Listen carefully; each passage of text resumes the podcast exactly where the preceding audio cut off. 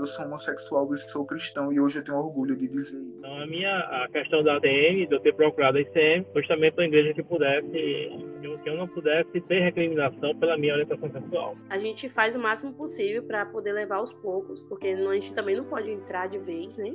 aos poucos para poder ter essa conversa e ter esse espaço, mas somos respeitados sim aqui na aldeia. Olá, eu sou o Rogério Júnior e você está ouvindo ao segundo episódio da série de podcasts A Religião no Grupo LGBTQIA+, uma produção do coletivo Perspectiva em Foco, formado por estudantes de jornalismo de diversas regiões do Brasil. E aqui comigo está Ana Moura. Oi, Aninha! E aí, Rô! Olá, ouvinte!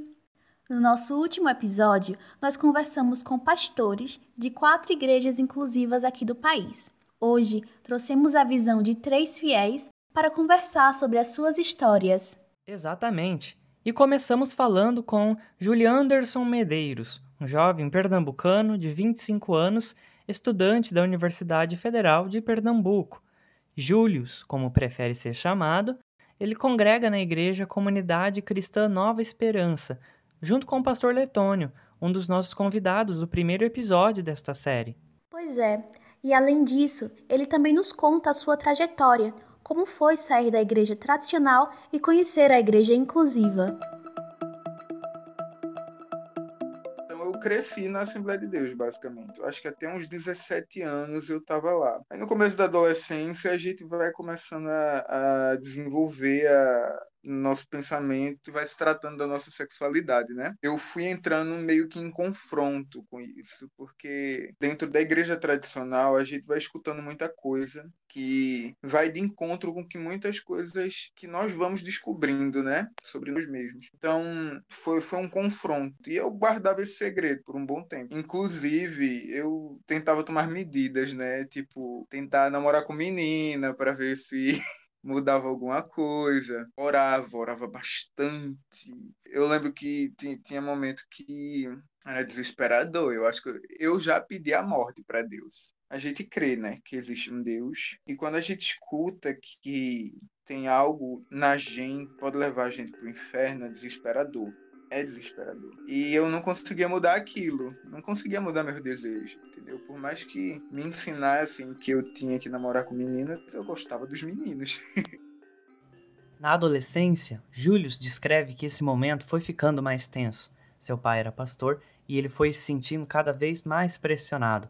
Ele via homofobia em casa e sentia como se vivesse uma mentira. Depois de um tempo, acho que no final da minha adolescência, ficou um pouquinho mais tenso, porque eu já escutava as coisas dele de casa, né? Eram homofóbicas e meu pai ele acabou virando pastor da igreja tradicional. Ficou um pouquinho mais tenso, mas chegou um momento da minha vida que eu não conseguia mais. Você não consegue mais viver com a mentira dentro de você. Mentira consome. E eu não estava mais conseguindo. Não estava mais conseguindo. Aí cheguei em casa e falei, né? E graças a Deus, eu já estava preparado para arrumar minha mala e ir embora, mas graças a Deus isso não aconteceu. Meu pai e minha mãe, por mais que eles dissessem que não concordavam, eles disseram que me amavam e que, não ia, que eu não ia sair de casa, não. Então, assim, fomos começando essa nova vida, né? Eles tentando ver o meu lado, eu tentando ver o lado deles e a gente se, se ajustando. Foi difícil, não vou mentir para você não, foi bem difícil. Acho que qualquer LGBT tem uma certa noção de como é isso na, na própria vida, como é essa passagem, né? Júlio saiu da igreja tradicional, já que esta não aceitava, e assim procurou outra igreja. Quando encontrou a página da Comunidade Cristã Nova Esperança, a igreja em que está agora admite que chegou a ter preconceito. E então eu saí da igreja, né? Porque a igreja não me aceitava. Eu não tinha como por que estar lá dentro se eu não tinha lugar, se eu não me sentia bem recebido. Depois de alguns meses procurando, eu consegui achar a página da dessa igreja que eu faço parte agora, a Comunidade Cristã Nova Esperança. Eu lembro que eu estava tentando criar coragem para ir, né? Porque você tem todo um preconceito na cabeça de como deve ser uma igreja gay, né? Eu pensei que ia chegar lá e ia ser uma cachorrada. Eu já fui preparado para o babado. Eu cheguei lá, era uma igreja pequenininha, na frente do, da parada do ônibus. Quem me atendeu foi uma mulher enorme, do cabelo prá, E eu fiz, gente, é, já, já tem uma babadeira dessa na porta, né? Então vamos lá. Entrei, era uma igreja pequena, e eu já entrei estranhando todo mundo, assim, né? Olhando, você entra já julgando e analisando, né? Nada demais. A diferença é que era um monte de viado sapatão dentro da igreja. Aí eu lembro que eu cheguei lá, fui bem recebido, disse: assista o culto, volte sempre. O pastor pregou, mas eu tava analisando aquilo tudo ainda com muito preconceito. Aí acabou o culto, voltei para casa e fui sentindo vontade de ir voltando. Comecei a frequentar, né? Eu, se, eu sempre tinha uma vontade grande de louvar na igreja, vontade que eu não tinha, que eu não podia atender de certa forma, porque eu nunca tive muita oportunidade na, na igreja tradicional. Nessa eu procurei, achei, comecei a louvar lá e, e já e, aí começou minha estrada na igreja, né? Só que mesmo assim eu ainda não entendia direito. Eu tinha muito na minha mente que eu estava lá adorando a Deus porque eu sabia que existia um Deus e que ele tinha me criado, mas eu não tinha de fato certeza de que Deus me aceitava como homossexual. Eu vi o pastor explicando dentro da Bíblia que não era pecado ser LGBT, mas existia uma. Eu, aquilo foi construído de uma forma tão, tão forte dentro de mim que para ser desconstruído estava muito difícil. Agora, Júlio se sente confortável no equilíbrio entre a igreja e sua vida pessoal hoje eu estou dentro dela, tá para fazer sete anos. É um lugar onde eu me encontrei. É um lugar onde eu posso adorar a Deus em, com a liberdade de saber, olha, eu sou homossexual e sou cristão e hoje eu tenho orgulho de dizer isso. Eu saio belíssimo com meu cabelo no ombro, de brinco, pintorzinho e com a Bíblia no braço. E eu sei que Deus me criou assim, com minhas cores, entendeu? E agora, o nosso segundo convidado é o paraibano Arthur Santos, assessor judiciário de 44 anos. Ele é fiel da ICM, Igreja Comunidade Metropolitana, a mesma igreja do pastor Mailton, que esteve conosco no episódio passado, falando direto de Cabedelo. Arthur começou sua vida espiritual na igreja tradicional católica e nos conta que chegou a congregar também na tradicional evangélica.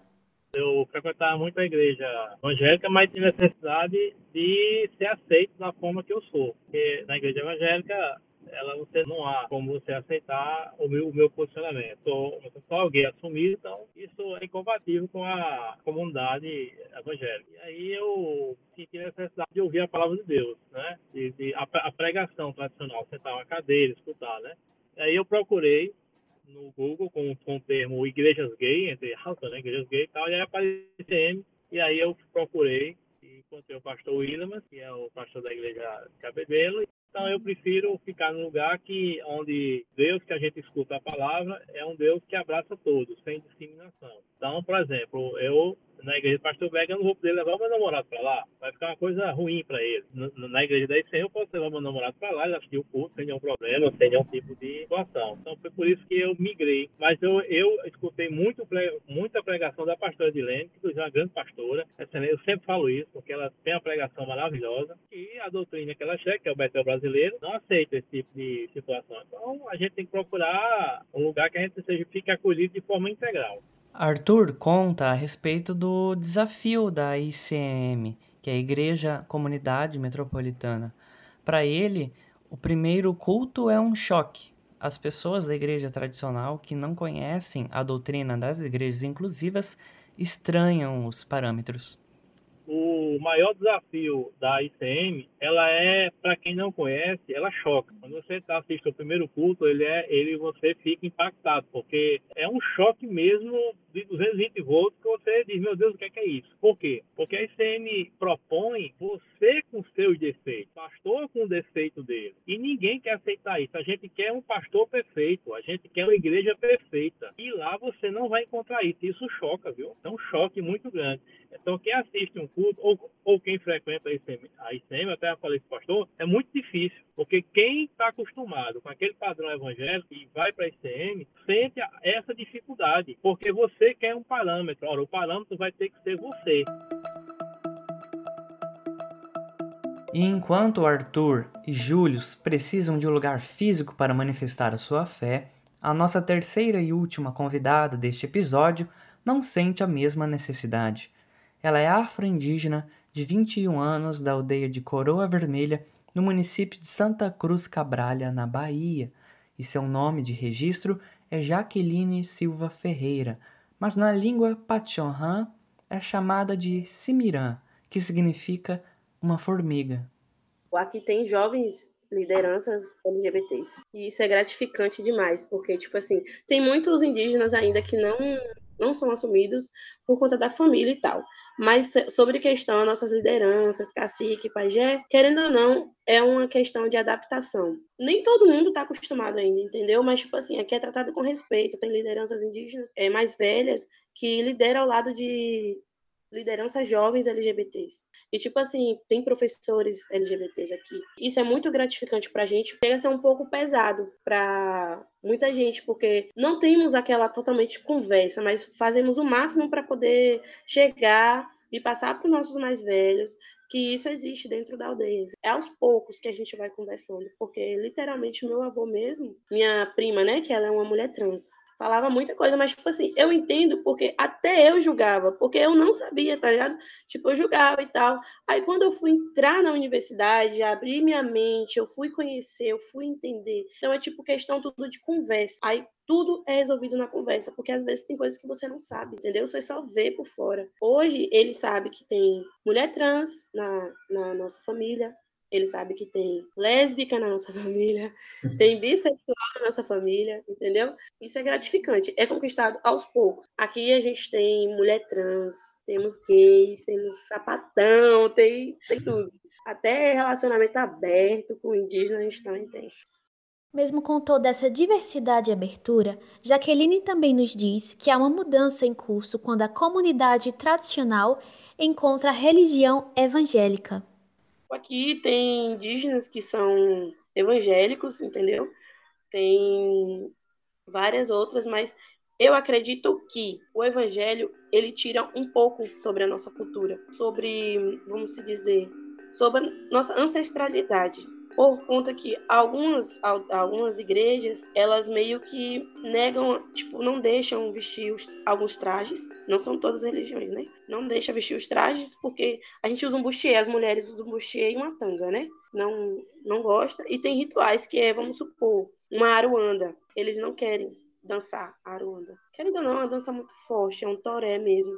E aí, tipo assim, acaba enfraquecendo, entendeu? Eu vejo isso na, no meu olhar, que acaba enfraquecendo. É, eu acho que a gente deveria voltar mais sobre a nossa cultura com o nosso espírito guerreiro, espírito da natureza mesmo. Só que aqui tem, entendeu? Tipo, tem a, a aldeia também Tianguiru, né, que é aqui na nossa aldeia de Coroa, que eles têm, eles são evangélicos. É, a aldeia deles são evangélicas e tal, mas eles respeitam também. Todos eles respeitam. Mas ao meu ver, entendeu? Eu acho que enfraquece um pouco. Mas cada um tem seu, tem seu respeito, respeita seu limite de cada um. Vamos supor, quando chegar a reunir todos, vamos supor, para uma. precisar reunir todos os indígenas, se reunir todo mundo igual. Independente de religião, da aldeia, é reunir todo mundo junto.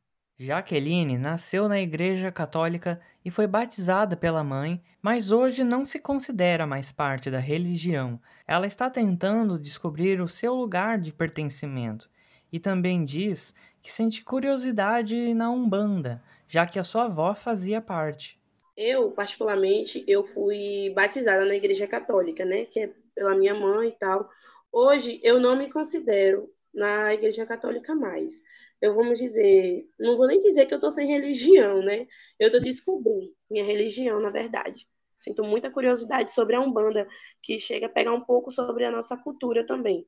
Que minha avó, ela, ela também fazia parte e tal, só que hoje eles meio que não conversam mais sobre isso. Pergunto meu pai, ele meio que não quer saber e tal. É, meio que demoniza, né? Cada um tem o direito de ter a liberdade de amar, independente de quem for, ou com quem, ou não sei. O importante é que, que tem que existir amor. E a pessoa também tem que ser amada. É isso. Bom, a gente vai ficando por aqui. Continue ligado no coletivo Perspectiva em Foco para não perder nenhuma novidade. Ative as notificações, seja em nosso perfil no Instagram ou no do YouTube. E não perca nenhuma novidade em nosso site. Até mais, gente! Tchau! Este episódio teve produção de Heloísa Fortes, eu, Rogério Júnior, Ana Moura e Lucas Leal, com roteiro de Heloísa Fortes, Ana Moura e Guilherme Sá, na narração e edição de Ana Moura e Rogério Júnior.